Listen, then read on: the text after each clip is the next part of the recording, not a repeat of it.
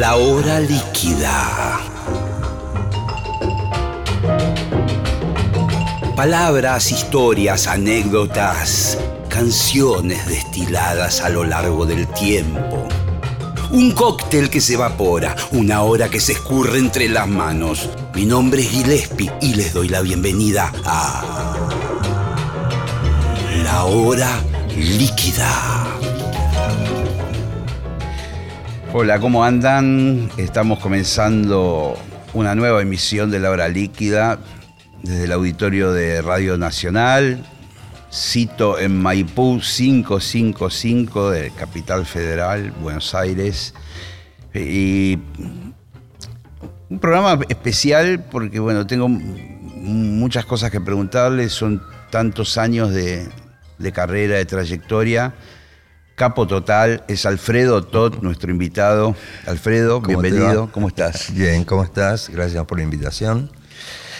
No sé por dónde empezar, Alfredo, porque yo te voy, a, te voy a ir paseando en esta charla por distintas cosas mm, y situaciones de muchas décadas, donde has sido protagonista. Eh, quizás lo haga de forma cronológica, eh, sí, no importa, o sea, yo tampoco te digo, las tengo absolutamente presentes, pero digo, eh, porque son muchas y son muchos años, pero no sé, vos dirás. Vamos a arrancar desde el comienzo de la, parte más germinal del rock argentino, eh, junto a Lito Nevia, mm. en Los Gatos.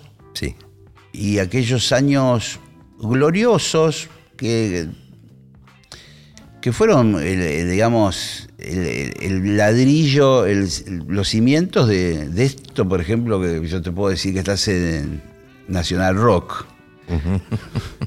Usted tiene mucho que ver, Alfredo, con todo esto. Y bueno, mira, eh, qué sé yo, eso, eso lo empezamos en el año Sí, 1700. Por eso, sí.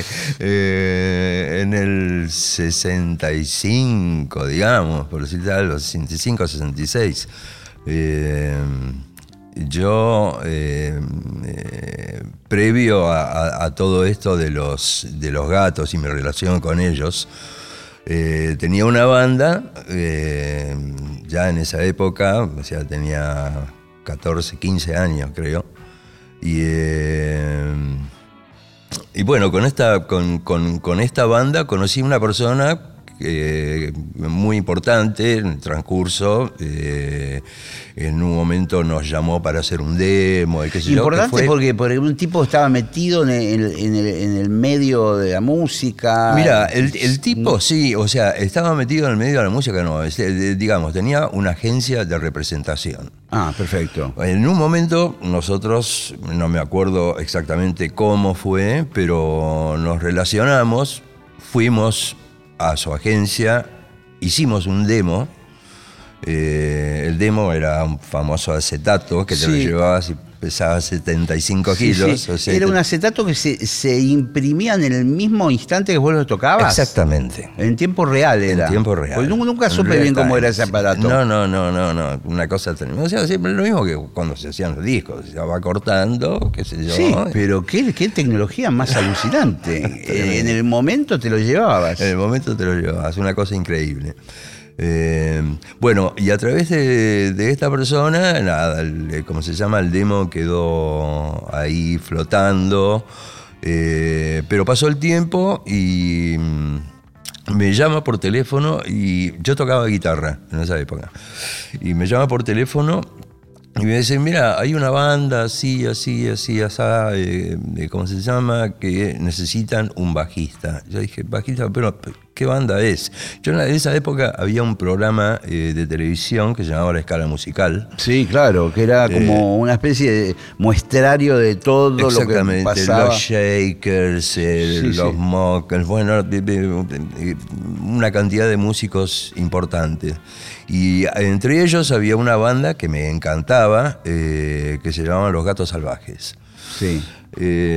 bueno, eh, el tipo me dice, mira, qué sé yo, mira, falta un bajista para eh, la banda Los Gatos Salvajes. Me dijo Los Gatos Salvajes, yo directamente ahí temblé y dije, está bien. Los de la tele, dijiste Lo- vos. Exactamente, Sí, sí. ¿no? Que aparte me encantaba, era como fan de la, de la claro, banda, claro. digamos. Eh, y, eh, y dije sí, ahí, sin pensar en nada. O sea, dije sí. Bueno, fui y compré, o sea, me acompañó mi viejo, me acuerdo, en esa época, me hizo la gamba, me compré un bajo, bueno, y me presenté y ¡pum! Bueno, ese fue el primer contacto que tuve con Ciro y con, con Lito. Estamos hablando de- del gran Ciro Fogliata. Exactamente. Porque este programa escuchan muchas generaciones y hubo otros Ciros No, en el rock. Claro, sí, totalmente. Ciro sí, Fogliata. Sí, sí, Ciro Fogliata, Ciro Fogliata. Que era el como- Tecladista, organista, gran, Sí. de- gran músico. Gran maestro. Gran ¿no? maestro, gran maestro. Y eh, bueno, lo mismo que Lito. Eh, pero bueno, o sea, entré, reemplacé al bajista y era, digamos, era eh, la banda estaba llegando a su final, digamos.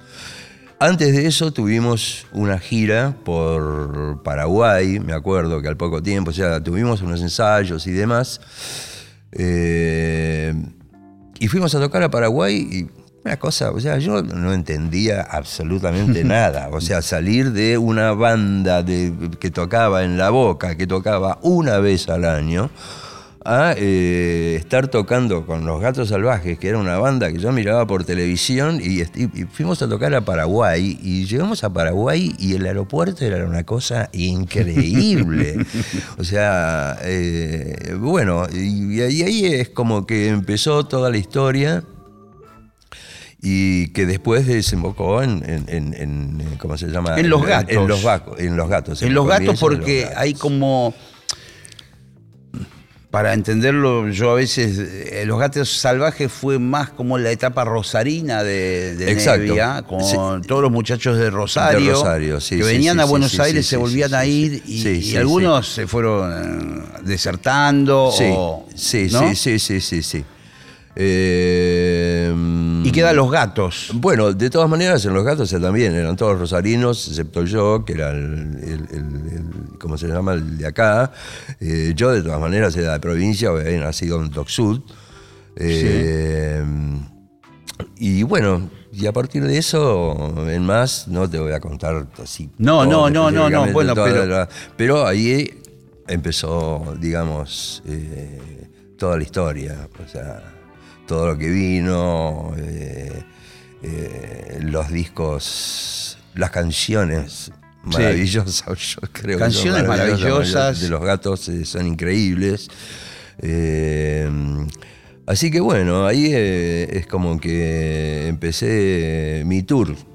¿Viste? Y después seguí ahí con otras bandas, eh, con muchas. Pero para que, para que me falta un capítulo todavía. Contame. Porque, vos sabés que Lito Nevia tiene un programa acá en Radio Nacional, en nuestra hermana mayor, en la AM. Y ha dedicado varias emisiones del programa, creo que fueron dos o tres, a revisitar el material de los gatos. Y a veces poniendo el énfasis en los temas más bien desconocidos. Por ejemplo. Y ahora no me acuerdo los títulos, Sí. pero me encontré con eh, experiencias mm, muy interesantes de, mm, de experimentación, de locura total en el estudio, de instrumentos raros, étnicos, mandolinas, cosas raras. Sí, vos sabés que eso es eh, una cosa. em, em, Nosotros grabamos en TNT, un estudio que ya no Sí. existe, que lamentablemente lo, lo tiraron abajo y construyeron un edificio, pero tenía las mejores, aparte después de ser, eh, ¿cómo se llama?, estudio de grabación, eh, fue, eh, fueron salas de ensayo y tenía las mejores, la mejor acústica, sí, lejos. Claro, una cosa hecha en la época de, oro, digamos. Exactamente, o sea que era una cosa increíble. Bueno, eso se destruyó. Bueno, empe- empe- empezamos a grabar, eh, ahí grabamos de noche, me acuerdo. Y, eh, y casi, casi los temas era como que se pasaban un poco ahí. No éramos grandes ensayadores, digamos. Sí. O sea, sí ensayamos, pero bueno, y, y llevamos cualquier, cualquier cosa, cualquier instrumento, como decís, Sí, eh, sí. balalaicas, Sí. eh, qué sé yo, tambores, eh, eh, bueno, citarinas, y, y la- las, las- las metíamos ahí, o sea, las metíamos en las canciones, o sea, nos, nos encantaba esa cosa eh, tímbrica nueva, Sí, eh, sí, o sea, de darle a la canción, no sé, otro, viste, otra cosa. Eh, cosa muy divertida, o sea, realmente nos divertíamos. Sí, muy divertida, muy lúdica también, de estar jugando a, la- a- hacer cosas eh, que no son las habituales. Las habituales, exacto. Eh, eh, muy interesante. ese No, no, no, no, muy, muy, sí, realmente fue una época, sí, o sea, no la pasé bárbaro. bueno, me, sí, me puedo imaginar, porque todo eso yo lo enlazo también con la búsqueda espiritual que existía en el mundo, sobre todo de los jóvenes, ¿no? El Sí. hipismo, la experimentación, y eso se ve reflejado eh, en, en esos temas. Exactamente, sí, totalmente. O sea, teníamos igual, o sea, influencias, eh, qué sé yo. Por ejemplo, los Rolling Stones también empezaron en un momento, los Beatles, sin ir más lejos, o sea, eh, a experimentar eh, cosas nuevas, sonidos nuevos, meterse con instrumentos eh, No convencionales. no convencionales, diferentes. bueno, o sea, vino, vino de, de- por ahí también, pero sí, fue, no sé, una época así muy, muy, muy divertida. Muy divertida, muy creativa. Sí. Bueno, de hecho fue una época muy explosiva y creativa en, digamos, en, Sí, sí, sí, en- sí, en- sí. en el mundo en todos, en todos los sentidos, en el arte, en, qué sé yo. Eh, eh, era una buena, muy buena época. o sea, Sí. era una muy buena Yo era época. muy pequeño, no, pero sí, tengo una especie chico. siempre de fascinación por esa época. Siempre miro materiales en internet, documentales, cosas de esa época, porque me parece que ahí hubo una potencia muy especial. En otros años y otras décadas hubo otra potencia, otro nivel la música, pasa- pasaba por otro lado Sí. la cosa, pero a mí me interesó mucho es- esa, esa etapa. Y después te llevo un, un poco más adelante. Aparece el, eh, Papo, ¿no? Sí. La incorporación de Norberto Napolitano, de Papo, al grupo, con la impronta de Papo, que yo lo he conocido, no tanto como vos, pero lo he conocido a Papo. Sí. Eh, ¿qué, ¿Cómo se mete Papo en el mundo de los gatos? ¿No? Porque un tipo muy especial. No, sí, muy especial. Él, Papo era un tipo, o sea, más allá de, digamos, lo que él mostraba, Sí, eh, como persona era un tipo divino, sí. lo más gracioso del mundo. Sí, sí, Eh, sí, sí, puedo dar fe también de eso. eh, y a Papo lo conocimos, o sea, en un momento Y con, y no- y con momentos de inocencia, de ¿no? inocencia, así de chico. De eso, o sea, de, de- de pendejo, ¿viste? O sea, muy, muy. O sea, yo, yo lo. Te lo voy a contar una cosa que hablé una vez, y- y- pero es muy breve. porque En un momento determinado, yo estoy con él en una situación de un backstage, no sé si de un concierto de él o de otro músico, y estábamos conversando plácidamente, de, de- y de- tomando una birra, un whisky, no me acuerdo qué era. Y me dice, me dice, escúchame, me dice, te quiero hacer una pregunta, porque él estaba con la idea de hacer una gira por todo América y Estados Unidos Ajá. con un disco. Eh, el disco que le produjo Corcho, Sí. Buscando un Amor. Y me dice, ahí hoy uno- unos arreglos que escribió Malosetti de trompeta, saxo, trombón. Me dice, escúchame, yo, yo si por ejemplo toco en Brasil, digo, me dice, yo llevo la, la partitura que escribió Malosetti y los brasileños tocan esto. Le digo, sí, no hay una partitura brasileña, otra. De, digo, es la misma que usaba Mozart. Eh, la llevas a cualquier lado, a Japón, a China, los tipos lo tocan. es un amor, un amor. un amor un osito de peluche. Eh, maravilloso. No, no, es mi personaje total. Y a Papo lo conocimos, eh, o sea, nosotros en ese momento eh, tuvimos una separación, o sea, decidimos cuando nos separamos, cuando Lito encaró su carrera solista, nosotros encaramos y nos fuimos para, para, Estados Unidos. Nos tomamos un barco, o sea, nos fuimos en barco un mes viajando. Eh, una locura divina. No, divina. Lo hicimos dos veces. Eh. Después te cuento un poco cómo fue lo otro. Pero que esa la, hicimos con Papo. Pero digo, eh, en esta nos fuimos Moro, Ciro, Kai en su momento. Kai Galifi, el violero. Resulta que, en una parada, o sea, eh, para ir a Estados Unidos, o sea, paramos en Brasil, qué sé yo, que em, empieza a tener una relación con, una chica. Eh, bueno, el caso es que seguimos el viaje, nos quedamos, nos quedamos allá. Terminamos unos, unos carnavales. Eh, acá en Buenos Aires y después de eso nos separamos, unos carnavales donde con todo lo que ganamos en esos carnavales nos lo llevamos, o sea, estuvimos viviendo un año.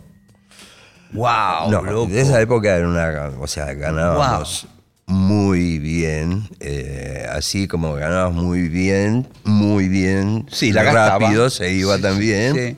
No, pero no tan rápido, un año. No, bueno, a esa, la, esa la, invertimos bien, o sea, nos, fuimos, alquilamos, llegamos, nos alquilamos un loft en, el village, eh, compramos instrumentos y bueno, y aparte eh, nos íbamos, nos dedicamos a ir al Film Maurice, que era un teatro. Sí. Bueno por eso. Tengo discos de Miles Davis. Exactamente.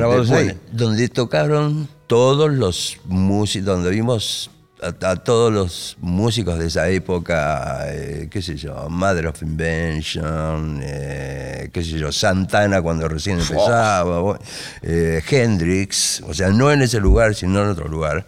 ¿Viste a Hendrix en vivo? Vi a Hendrix en vivo. Nadie me estás jodiendo. nadie lo puede creer.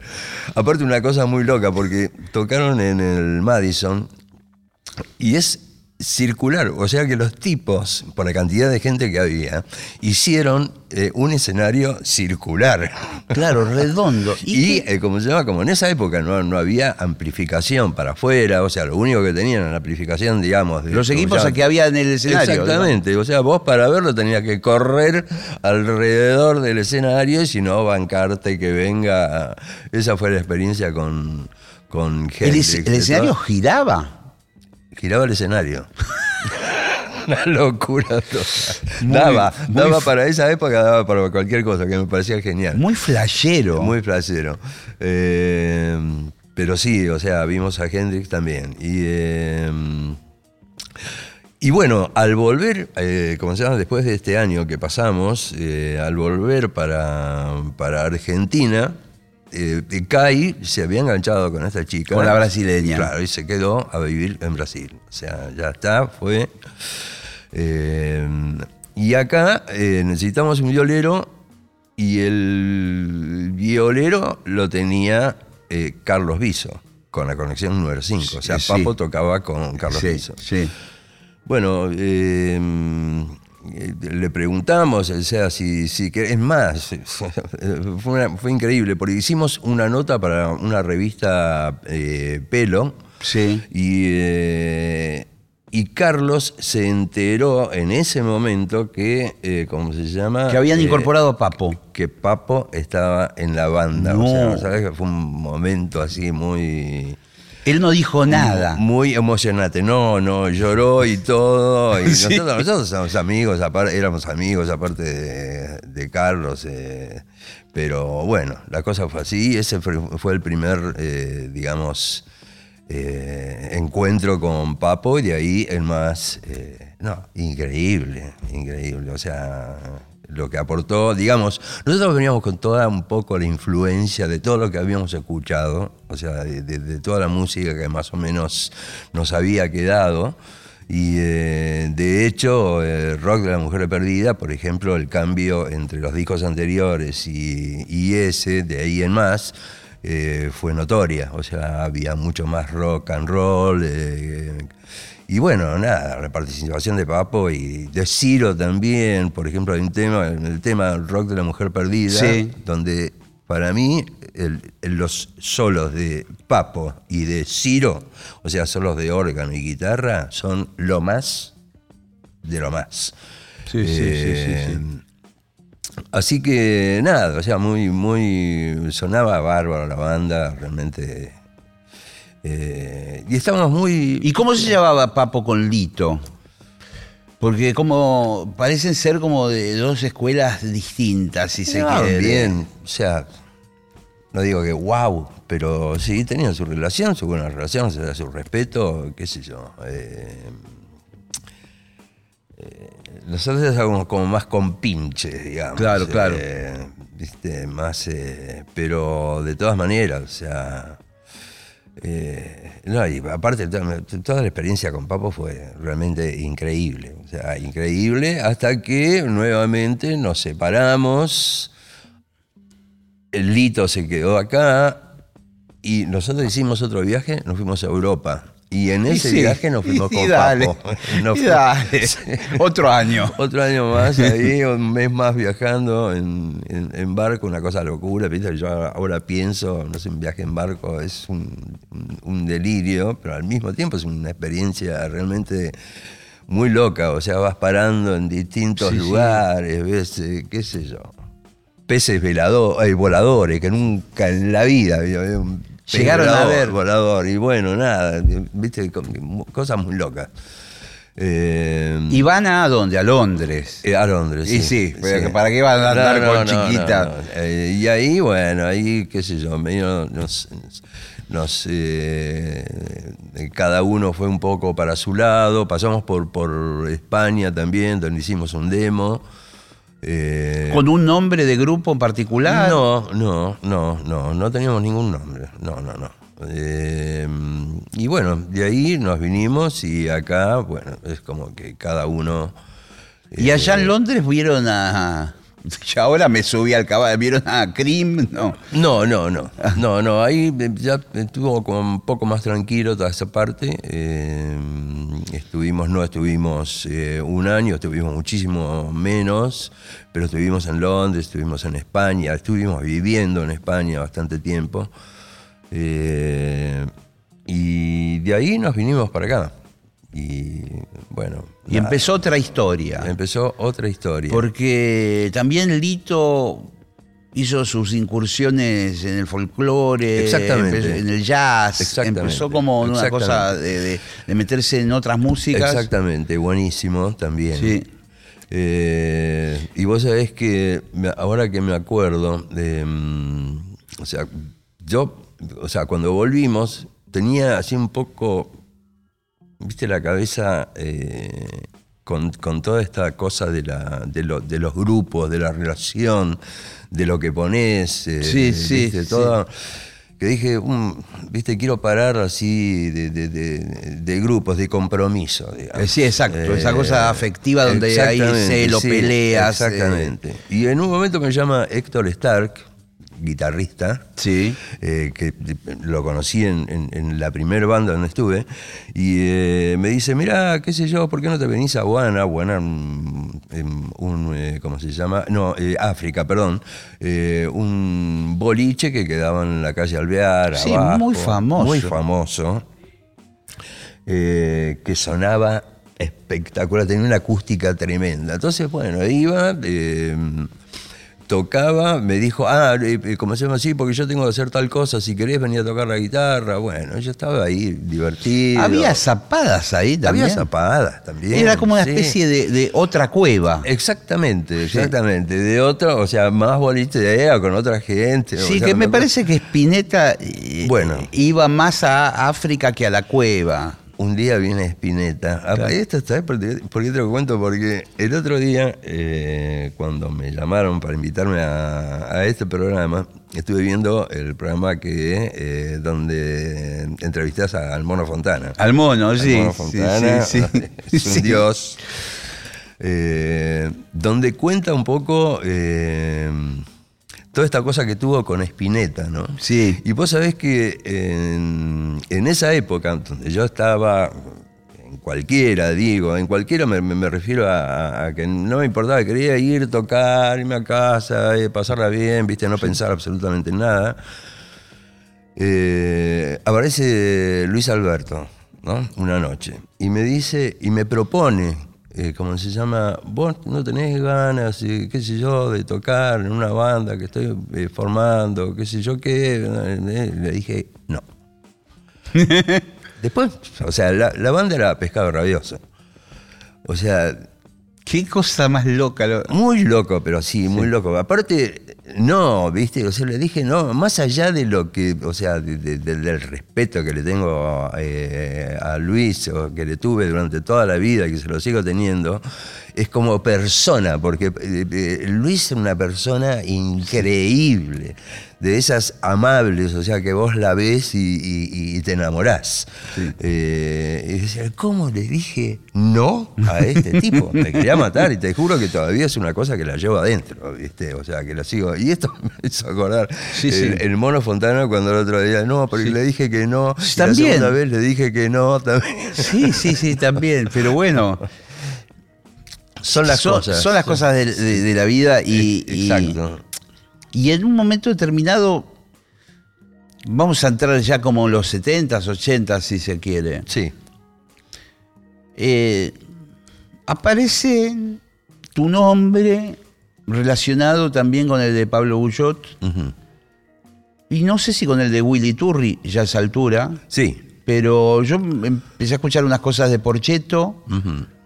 Que eran alucinantes. Claro, bueno. no digo que sonaban muy bien, digo, qué, qué bien que suena este grupo. Claro. Eh, Bueno, a mí me pasó exactamente lo mismo. Eh, sí, con Porcheta hicimos dos discos de televisión que le fue muy bien.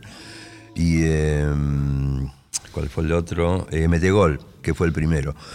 Y también, una vez, o sea, yo estaba tocando con Los Desconocidos, con, Sí. con Nito, eh, desde los comienzos de Los Desconocidos, ¿no? donde estuvo el Mono Fontana, también fue compañero. Mono Fontana también. de usted. Eh, y eh, entonces eh, Aparece Raúl Porcheto. eh, no, me hacen una nota, me hacen una nota eh, eh, en, en pelo y me preguntan cuál es la banda que más te gusta o qué sé yo, que te parece que suena bárbaro. La, la banda de Raúl Porcheto, digo. Realmente me rompía la cabeza. O sea, sonaban muy bien. Bueno, a la semana me llama por teléfono Willy. Sí. ¿no? Eh, y me dice, che, ¿no querés formar parte de esta banda? ¿Qué sé yo? Que tocamos con Raúl Porcheto, qué sé yo, pa, pa, pa, pa, pa, pa. Yo estaba con esta, con esta historia de- de- de- del boliche, le dije, sí, vamos. Bueno, fui y ahí conocí a Willy, Pablo Bullot, bueno, hicimos con, con- Raúl, eh, encaramos estos dos discos, que le fue bárbaro.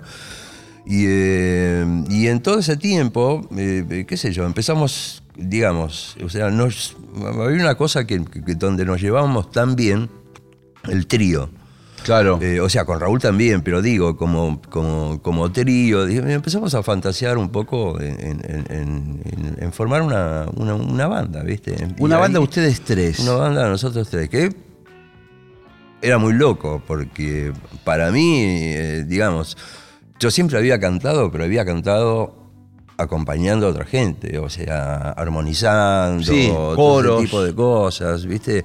Acá era, bueno, tenés un cantante, tenés que ir al frente, o sea, te cambia completamente la, la historieta, y además tocar el bajo y cantar no es una cosa bueno, que después, eh, no sé, al poco tiempo lo pude, pude ir metiéndome, viste, en la cosa, pero era eh, algo que me, que, que me costaba un poco. Y, o sea, un cambio muy, muy grosso. Eh, y bueno, lo hicimos y, qué sé yo, no sé, empezamos a tocar. eh, ¿Ya con el nombre Hit en ese momento? Sí, sí, sí. Mirá, fue así, o sea, nosotros habíamos tocado ya acá, habíamos grabado el... Uy, es que se van... Y bueno, yo empecé a tirar de un, de un hilo y hay un Claro, novillo. no, por eso te digo, nosotros veníamos de tocar con Charlie.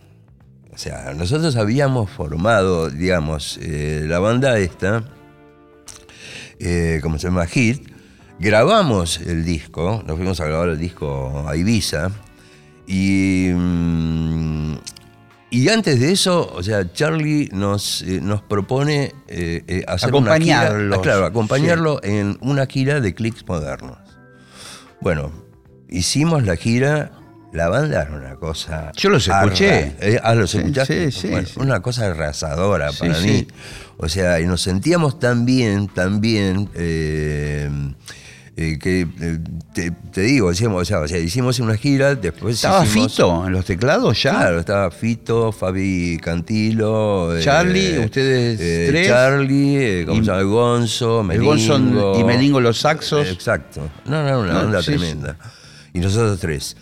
Eh, o sea que nos costó muchísimo despegarnos de, de- de la banda esa, porque sonaba tan bien, lo pasábamos tan bien. Y era un momento de Y era un Charlie momento de Charlie brillante. O sea, yo también, no sé, Charlie también, mí también me parece un monstruo eh, total. O sea, me, me- me parece un genio. Eh, y era un momento brillante. O sea que, bueno, así salían las cosas. Eh, y nos costó mucho eh, despegarnos, porque ya teníamos el disco grabado, decíamos, che, loco, en algún momento tenemos que salir a caminar solos. Ah, claro, hacer el proyecto de ustedes original. Exactamente. Y bueno, y así fue. Empezamos. eh, salimos, salió el primer tema, le fue. ¿Costó irse de, Lo se- po- pararse o sentarse frente a Charlie y, y decir, nos bajamos del barco? No, no, no, no tanto. No, no, no, tanto. Eh, porque eh, es más, o sea, cuando fuimos a Ibiza, él vino con nosotros. Y nos hizo, claro, y nos hizo una gamba en, en- en- en todo esto de la, de la grabación del disco. Ah, Eh, fue una cosa rarísima, o sea, fue rapidísimo. O sea, el disco lo grabamos, eh, me acuerdo que mm, eh, fueron los twists también en un momento, esos arreglos que tienen, eh, que tenía eh, Daniel Greenbank, estamos Sí. con Daniel, y así que nada, tocamos acá, salió el disco, se difundió, le fue bien, nos fuimos a Perú, con la plata que ganamos en Perú, la- pasamos por Chile, la invertimos, o sea, pagamos nosotros toda, eh, digamos, el, el lugar, todo el, el- el- el o sea, sonido. claro, hicieron como autogestión de, de alquilar el Eh, lugar. eh, Exactamente, sí. Y bueno, y nos fue, y de ahí en más, o sea, lo de Chile, ya la segunda vez que fuimos a Chile ya estábamos tocando en un estadio tremendo. Bueno, y así fue un poco. eh, Sí, sí, yo me, acuerdo eh, alguna actuación en el programa de Badía. eh, Exactamente, sí. impresionante, ustedes sonaban increíbles los Sí, tres. sí. los Es más, una vez to- tocamos con Charlie en el programa de Badía Claro. y, y tuvo la amabilidad, esa cosa de, de dejarnos tocar un tema. O sea, de presentar eh, a la banda tocando un tema. Sí, sí, Este, como que medio lo- los apadrinó. Eh, Un poco, ¿viste? O sea, fue realmente no sé, agradecimiento total, ¿no? ¿Y qué sentiste hace dos años, creo que fue? en el- ¿Volver a tocar? Sí, que nos encontramos ahí abajo en el CCK, por total. el cumpleaños de Charlie, lo transmitimos por esta radio. y yo decía, ¿qué hacen estos acá? No, Porque y- nadie podía decir nada. No, Y entraron ustedes muy misteriosamente, como, hola, ¿qué tal? Sí. qué Ah, es como que nadie sabía que íbamos a tocar, o sea... Con no- Charlie, ¿no? Ah, yo esa no, no, no, no la sabía. No, la No, sabía. no, fue una sorpresa total. Nosotros, ese show estaba pautado con un montón de otros artistas. Por supuesto, sí. era la celebración del cumpleaños de Charlie, Claro. pero a Charlie nadie lo había visto ni entrar ni salir. Claro. Eh, No, bueno, en un momento sí nos, eh, ¿cómo se llama? Nos, nos convocaron para, para esta presentación y obviamente eh, dijimos que sí. Eh, al principio íbamos a tocar eh, un par de temas, creo, nada más. Y bueno, y entre los temas sabía que, que habían elegido, aparece Promesa sobre ru, tu, ton, Sí. pa, pa, pa. Es un tema así que me rompe la cabeza. Sí, digo, y justo me tocó el tema que me encanta. y después, bueno, por supuesto, se fueron sumando. Creo que tocamos cuatro o cinco temas en total. Eh, pero fue un placer, fue un placer estar con Charlie también. O sea, Y Charlie- fue, fue, tenía un sonido ese grupo, No, una no, sí. furia, Sí, una sí, sí, cosa sí, sí, impresionante sí, sí, fue. sí, ¿eh?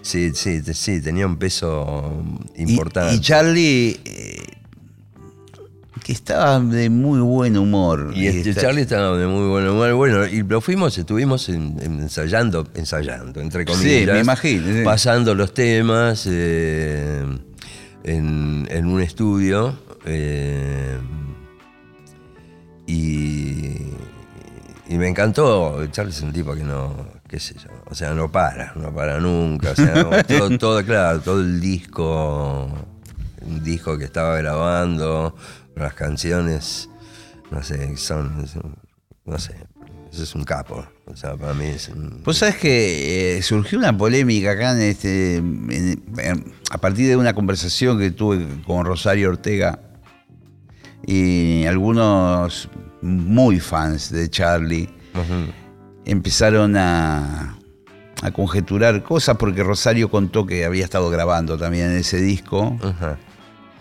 que es un disco que no, no, no sale nunca. No, ¿Me entendés? Sí, claro. Y claro. se armó. Y, y acá Rosario, hablando así, dijo que había un tema, un cover que él hizo y que había algún temita con la versión de la letra que Charlie reescribió, pasándolo del inglés al español, y que en medio lo cambió un poco. Claro. Y claro. que estaba medio trabado el tema de, de la autorización de, esa letra nueva Ah, entiendo, entiendo. eh, por parte del autor. claro, claro. Yo creo que debe ser o Lennon o McCartney o Ah. alguno de esos, porque si no, no el trámite hubiera sido más rápido. Eh, sí, mirá, o sea, no, no, no, no sé. Pero bueno, lo que escuchaste te voló la cabeza. Sí, sí, me encanta. O sea, me encanta la, la composición de Charlie, realmente. A mí me parece un genio, total. No me quiero ir de, de- del territorio hit. Hmm. porque ustedes han tenido idas y vueltas con la banda Exactamente. sí. y, y de hecho cada vez que se reúnen en todo Latinoamérica, Hispanoamérica, tienen conciertos siempre grandes en todos los países, Sí. han sembrado. Sí, vos sabés que es una cosa eh, notable. Lo que hacen, digamos, las canciones, porque en realidad Sí. son las canciones. O sea, vos, eh, la última gira, digamos, tuvimos un par de separaciones. Donde también Willy Turri se va a vivir directamente a Chile, digamos. Se va, sí, Eh, se va a vivir a Chile, o sea, eh, y eh, nada, en un, en- en un momento, bueno, sí, se fue a Chile, también estuvo viviendo un tiempo en, España, creo también. Eh, pero tuvimos así varias separaciones. eh, y la última, digamos, la última que encaramos fue en el año. eh, en el 2018, 2017, más o menos. Hicimos una gira importante que, aparte, cuando nos propusieron la gira, yo decía, pero escúchame, o sea, me encanta, pero. ¿Para quién vamos a tocar? O sea, vamos a tocar, ¿viste? ¿Cómo, cómo, cómo va a ser la historia? Porque la gente que nos venía a ver, eh, qué sé yo, no es gente que decía, ah, bueno, va a tocar hit y ya estás. A uno, Claro, en la medida que pasa el tiempo, le cuesta más tiempo salir o ir a ver o ir a un estadio. Claro, o qué sé porque yo, ustedes, las primeras cosas que son del 80 y algo. Claro, Por eso, Sí, yo- sí, sí, sí. 40 años. Por eso te digo. Entonces, bueno, está bien, vamos para adelante, vamos para eh, qué sé yo, y vemos qué pasa. Bueno, y el caso es que empezamos la gira nos empezó a ir, pero así, muy, muy bien. Y una sorpresa, pero muy grata, era, por ejemplo, la, la- la- la- la gente que nos venía a pedir autógrafos o qué sé yo, que era- eran todos pendejos de 16 años. O de 17 años que venían con los discos, eh, Sí, sí. ¿viste? Para que, o sea, fue una cosa realmente Qué lindo, ¿eh? increíble, muy Sí, bueno, sí. muy bien, me hizo muy bien al corazón, digamos. Sí.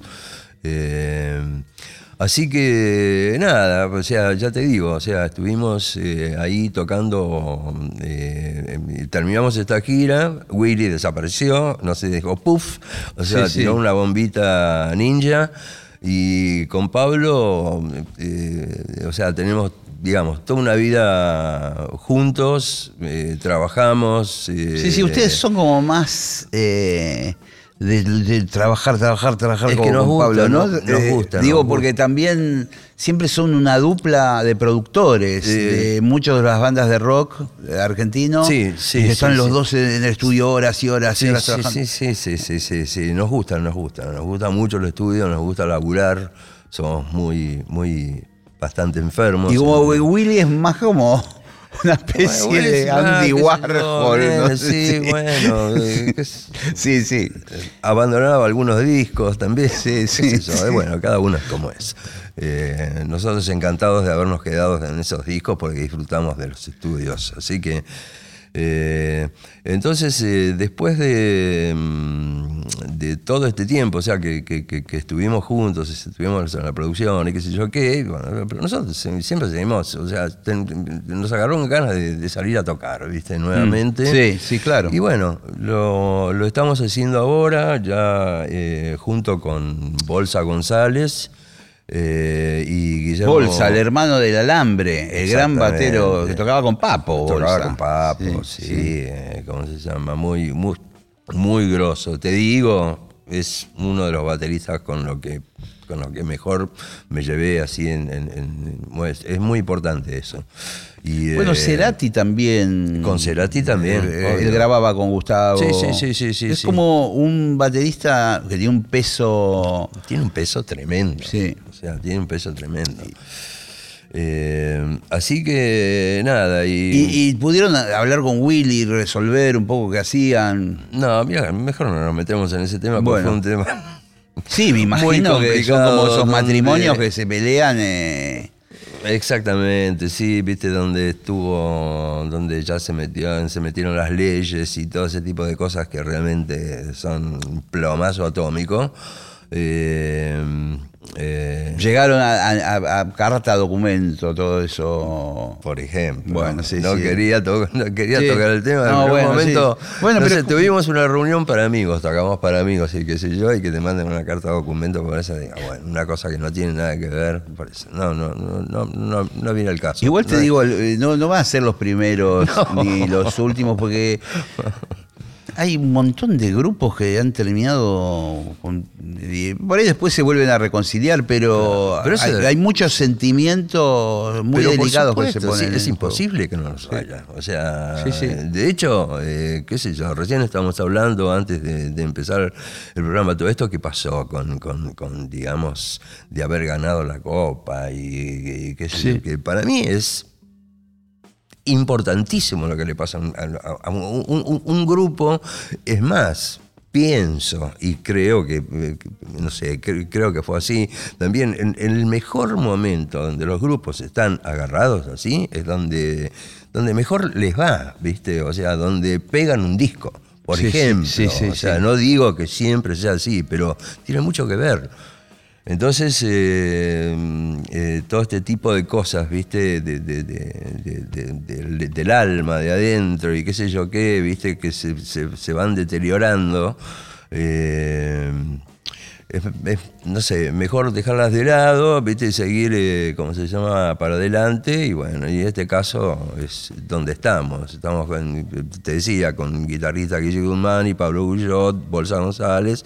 Nada, y estamos tocando, ya hicimos giras, estuvimos afuera tocamos acá en Argentina también y ahora en, a partir de marzo también tenemos una gira por Perú, Colombia, qué sé yo qué. Es lo que te decía de las canciones, Sí, ¿no? sí, O sea, eh, uno, viste, dice que ¿cómo? Sí, Bueno, sí, las canciones tienen vida propia. ¿no? Exactamente, sí. Eh, así que Y bueno, me imagino que en algún momento también estarán pensando en, a ver, ¿qué pasa si nos ponemos a componer?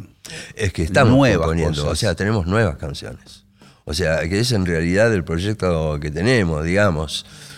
Salimos a tocar, la gente quiere escuchar las canciones sí. que conoce. Eso es así en todas partes del mundo. Eh, pero al mismo tiempo, nosotros tenemos cosas nuevas para mostrar y esa es una, es una fantasía. No, fantasía no no queremos que sea una fantasía, queremos concretarlo y creo que lo vamos a hacer eh, de eh, encargar un disco nuevo. Bueno, ahora yo no sé, viste los discos eh, cómo son, pero tenem- tenemos composiciones así de temas que están muy buenos. O sea que, nada, queremos sacar a relucir esas cosas, a que conozca la gente, mejor Me dicho. encanta, me encanta hablar con vos, eh, Alfredo, porque, no sé, empezamos a hablar de cosas que vos hiciste en el año sesenta y pico, y estamos en el 2022, y tenés como esa misma energía de... Es que me, de que el año que viene voy a hacer esto, lo otro.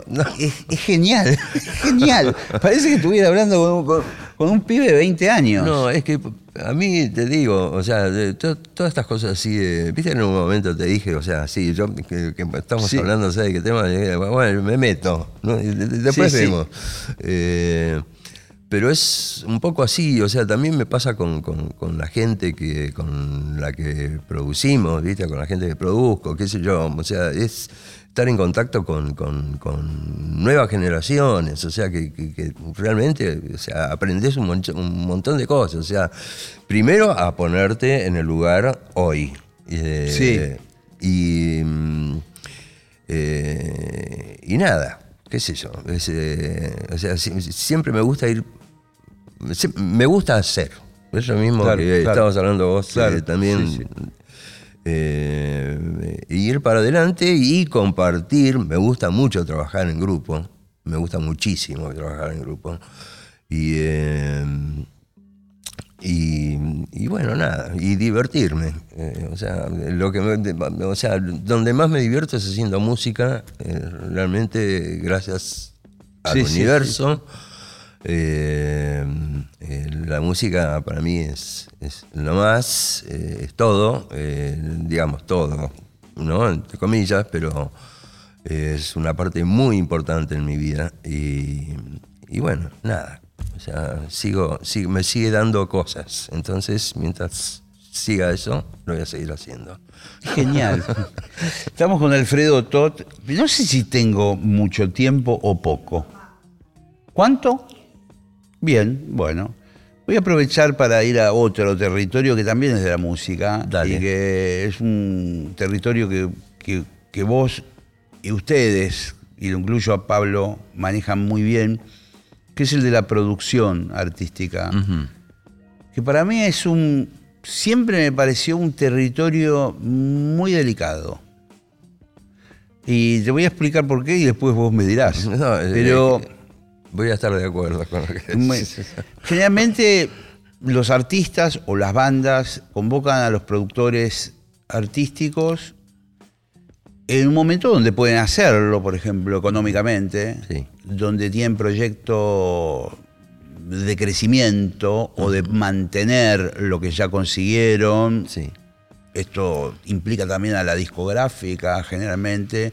O sea, vos agarrás como un auto de carrera que, que ganó unas cuantas carreras. Y, y te llaman a vos. Mm, Y te dicen, no, este auto tiene que seguir ganando. claro. Pero a la vez, los que manejan el auto saben también cómo, como los logros que tuvieron y por qué los tuvieron. No son unos pibes que te- vos los agarrás y decís, yo ahora les voy a enseñar cómo Claro, se compone claro. una canción. Claro, Porque te van a decir, no. No, no, no, no, eh, no. O sea, a mí me pasaría exactamente lo mismo, te digo. O sea, Entonces, eh, qué sé yo, mm, se me ocurre Ciro, eh, por ejemplo, Ciro Martínez, con el Sí. cual ustedes trabajaron muchísimo, Sí. los piojos, sí, sí, etcétera. sí, sí, sí. Vos agarrás, ustedes lo- los convocan y agarran una banda que ya metía miles de personas y que. Sí, sí, sí, sí, sí, sí. Y, y ustedes. ¿qué- co- co- contame un poco el ABC del productor. ¿Cómo el productor se tiene que manejar con un artista?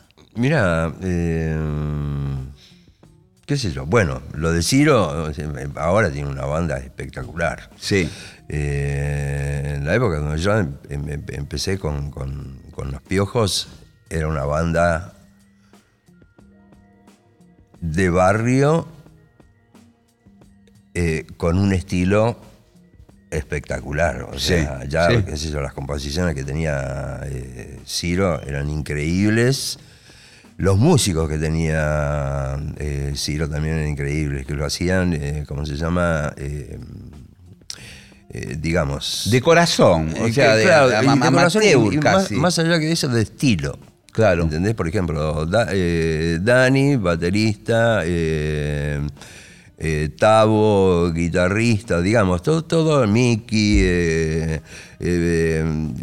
to- to- toda la banda tenía estilo. Entonces era un poco, qué sé yo, acomodar, no sé, acomodar las piezas. Porque, por ejemplo, no sé, yo me encontraba con ellos y los temas, empezaba que un tema que estaba buenísimo, y qué sé yo, duraba siete minutos. Sí, sí, había zapadas, eh, intermedios, In- cosas. Sí, Sí. interminables, ¿viste? Eh, eh, bueno, nada, qué sé yo. A- aparte, mira, en- A mí una vez me llamó, perdona, me hiciste acordar, me llamaron a tocar Morena. En Vélez. Y duró como parecía Miles Davis Claro. en vivo, duró como 20 minutos la canción. Claro. Solo de trompeta, eh, de las tumbadoras, eh, bailaba Claro, así, lo volvía. Era, era No, no, no, no, tremendo, tremendo. Bueno, pero eso en vivo se puede dar, ¿viste? O sea, es, es divertido, qué Sí, sé sí. yo. Pero llevarlo a, a un, ¿viste? A, a un disco donde uno lo único que veo, o sea, no estás viendo la banda, estás escuchando, es imposible. Eh, pero, por ejemplo, no sé, te- te- tenía cosas como eh, en pistolas, el Sí, sí. Era una cosa de, de, de- de Ciro de todo el tema, que aparte el tema está buenísimo, pero de todo el tema en el fade out. Apareció una- en el fade out ahí cuando se iba. Esa- ese- ese riff de- que medio de armónica lo hace. Es de armónica. Con armónica. Sí, entonces digo, bro, esto está Eso, es- ese es el excelente. tema. ¿Viste? Pum, viste, lo trajimos al, al- al- comienzo del tema y bueno, ya, o sea, ya se armó, digamos, la, la canción. Y eh, en, en cuanto a lo otro, o sea, yo entiendo, o sea, entiendo, o sea, yo estando dentro de un grupo, después en- entiendo también otra cosa, o sea, estando dentro de un grupo que venga, o sea, donde tengo toda la convivencia que tengo, donde hago mi música, donde qué sé yo, que viene un tipo de afuera A- a, a decirme, opinar. che, Sí. mira, eh, eh, o sea, lo entiendo de acá a la China. Eh, también entiendo que es, o sea, que uno, o sea, que, que a mí me pasa, o sea, que, cuando estás ensayando te vas enviciando, ¿no? O sea, vas repitiendo las mismas cosas y qué sé yo qué, porque ya lo estás ensayando así En esa y demás. convivencia endogámica que tiene la banda, no se dan cuenta de Exactamente. que Entonces- están todos los temas del mismo tono. Exactamente, por ejemplo. Sí, pone- sí. Entonces tenés un tipo de ahí afuera que, que dice, che, mira, esto, ¿viste? O sea, que pasa así de largo. Sí. Está muy bueno. No lo tiremos a la mierda porque pasa de largo, ¿viste? Pum, a ver cómo hacemos, metemos esta pieza acá, qué sé yo. De- Después de otro laburo, ¿no? Más. Pero digo, armar un poco la canción con, con- con- o sea, ves la canción desde afuera. Ir a consultar. A mí siempre, siempre me gusta, o sea, laburar, ¿no? ¿Qué sé yo? Desde ese lado, sino compartir o preguntar o eh, nada. O sea, está bien con el resto de la banda, ¿viste? O sea, sos como un tipo más de la banda. Eso, eso lo siento y lo sentimos nosotros. eh, Sí, sí, sí. que- y que- y que de hecho, eh, bueno, ustedes han tenido muy buenos resultados eh, de temas que suenan todo el tiempo Sí, en las sí, radios sí, sí, sí, sí, y que lo- lo- los artistas eh, les ha ido muy bien. Pero hay una cosa que a ver si la puedo explicar. Si vos considerás que es- existe esta instancia, que es muy difícil de, de identificar. Muchas veces, bueno, vos vas, trabajás con un material como productor, que es un material humano, donde hay elementos, el artista, de narcisismo, de yo gano tanta plata, eh, las minas me, me escriben cartas de amor, no, no sé, eh, Sí, sí, con sí. un elemento que vos tenés que tocarlo, pero con algodones, ¿viste? Eh, eh, me gané el Gardel de oro, ¿viste? Vos estás con un elemento que. Que- y, que, y que a veces hay también cosas que tienen que ver con la personalidad, que por ahí, por ahí el artista te deja avanzar. Todo lo que vos decís está bien, todo hacelo. Sí. Para mí hay que meter como cuatro panderetas, metámosla. Y qué sé yo. Y después el tipo te dice, no, no me gustó nada el disco Claro. Porque no me siento yo. Y vos decís, pero boludo, me, dije, me, me di- me dijiste que sí a todo lo que, Claro. lo que te propuse y ahora. eh, puede. eh, eh, no, no pasa a veces que, que el artista va y se lleva el disco y, y vuelve y te dice, no, todo lo, la pandereta la quiero sacar. la- claro, ¿Y claro, por qué no me lo dijiste cuando Claro. Hay como algún Yo creo- territorio yo medio creo que extraño? Alguna vez, yo creo que alguna vez, no nos pasó siempre. O sea, eh, te, te diría más, o sea, no nos pasó nunca, pero yo recuerdo una vez que, que pasó algo parecido. ¿Qué sé yo? Claro. O sea, eh, por eso te digo, o sea, siempre trabajamos. eh, y, y- y- y toda esta cosa que, que, que- que tenés sí, de, de- de- del Gardel y qué sé yo, y que vos, eh, te- te- vos, vos, no sé, te relacionás con la gente eh, bien, con todo ese Gardel, con todo lo que sos, con todo lo que, qué sé yo qué, pero bueno, pero acá estamos todos, Claro. eh, viste, somos todos iguales, digamos. Eh, ¿Y te ha tocado, por ejemplo, al líder de la banda, en virtud de que por ahí el tipo está cansado, está fiebrado, tuvo un mal día, viene de rock and roll de la noche anterior? sí. ¿Viste? Agarrar y como decir, este tipo hoy no está cantando bien, es el líder de la banda, Hay que hacerlo otro día. ¿Y cómo carajo le digo? El tipo está arengado, grabando, grabando y qué sé yo. Agarrarlo, apartarlo y decir, hoy Sí, no. Tomate no, el día libre. No, no, no, no, no, no es, no, no es un gran problema. O sea, eh, decís aparte, o sea, el- si el tipo es inteligente, o sea, se da cuenta que no, no es mi día y punto. Y aparte no es una cosa que te parece a vos, sino que él también la está sintiendo. Claro, porque Eh, escucha también eh, exactamente, en el control el resultado de lo que está Claro, y grabando. aparte, eh, como se llama, que, que también lo está sintiendo, de alguna manera lo está sintiendo mientras lo está haciendo. ¿Entendés? Claro. O sea, es como que no. O sea que no hay, no hay tanto. eh, digamos, no es tanto problema ese. Eh, pero, bueno, qué sé yo. O sea, siempre, siempre hay algo, pero de- depende de, de- de- de- de cómo manejes eh, que- la cosa, de, de cómo te manejes, de cómo te relaciones con, con el Claro. resto de la gente. A mí me parece que pasa por ahí, viste, más que nada. Claro. Eh, Tengo 20 cosas para hablar, pero se nos fue el tiempo. no, Se nos fue todo el tiempo. todo me- Pero eh, te, voy a, te voy a contar una cosa que a mí me, me- me sucede.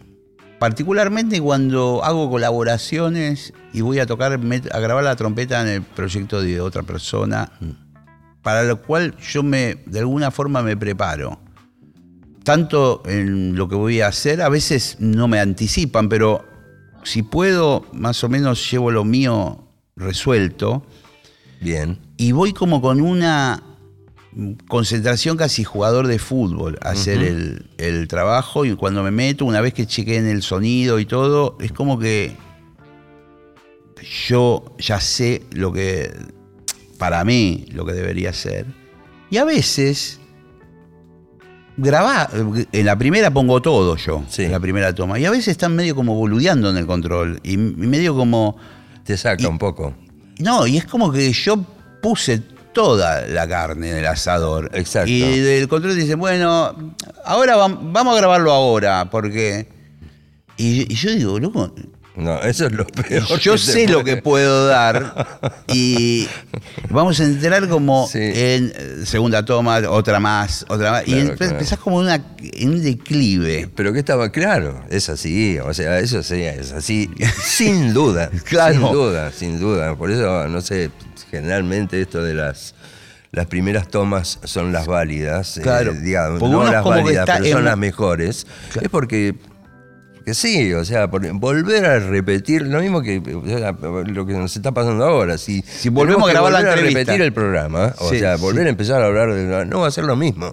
Claro, ¿Entendés? claro. Porque ya, qué sé yo, o sea, no, no- nos salió espontáneamente todo lo que nos tendría eh, que haber salido. eh, pe- pero, o sea, y lo mismo pasa en, en- en todo. O sea, y con, con ir a tocar y que te digan eso. Una vez los tipos estaban chequeando, chequeando audio, qué sé yo qué, o boludeando, no sé, Sí, sí, no tengo sí. idea. Pero, pero pasa. O sea, pasa, pasa, pasa, pasa. Te lo quería preguntar porque eh, era una duda que tengo hace muchos años o quería hablar con vos eso. Señores, Alfredo Todd, me pasé un par de minutos, discúlpenme, pero fue una pregunta personal que tenía yo como trompetista. Eh, gracias por la visita. No, gracias por la invitación. Lo pasé muy bien. Muy bien. Eh, nos vemos, nos encontramos en el próximo programa. Pásenla bien, chao.